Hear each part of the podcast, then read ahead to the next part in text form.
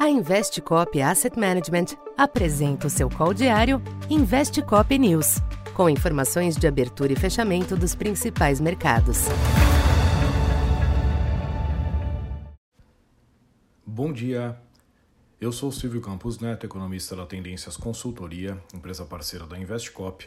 Hoje, dia 2 de janeiro, falando um pouco da expectativa para o comportamento dos mercados nesta segunda-feira, sem o referencial externo, em meio ao fechamento das principais praças globais nesta segunda, os mercados locais iniciam o ano digerindo os sinais emitidos pelo novo governo, em um contexto já bastante desafiador para 2023.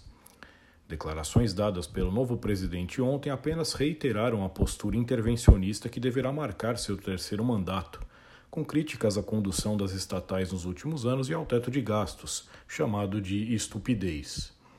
A decisão de prorrogar por 60 dias a desoneração dos combustíveis também será avaliada, ao ir contra a intenção inicial do ministro Fernando Haddad.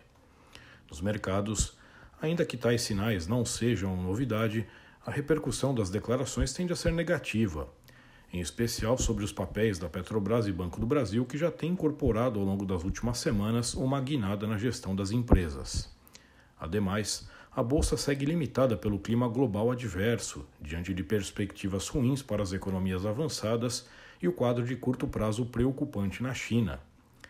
Nesse sentido, os índices PMI do país recuaram fortemente em dezembro, com destaque para a queda expressiva no setor de serviços, muito afetado pelo surto de Covid após o fim das restrições.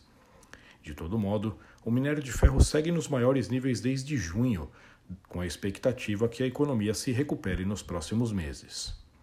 Para câmbio e juros, fica a incerteza sobre o quanto destas sinalizações de governo já estão no preço, o que pode limitar qualquer reação adicional até que situações concretas sejam conhecidas.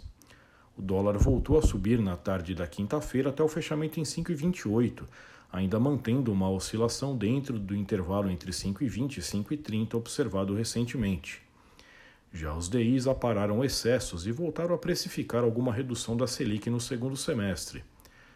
Na pesquisa Focus de hoje, as expectativas de inflação entre 2023 e 2025 voltaram a subir, assim como a mediana para a Selic no final de 2023 para 12,25%.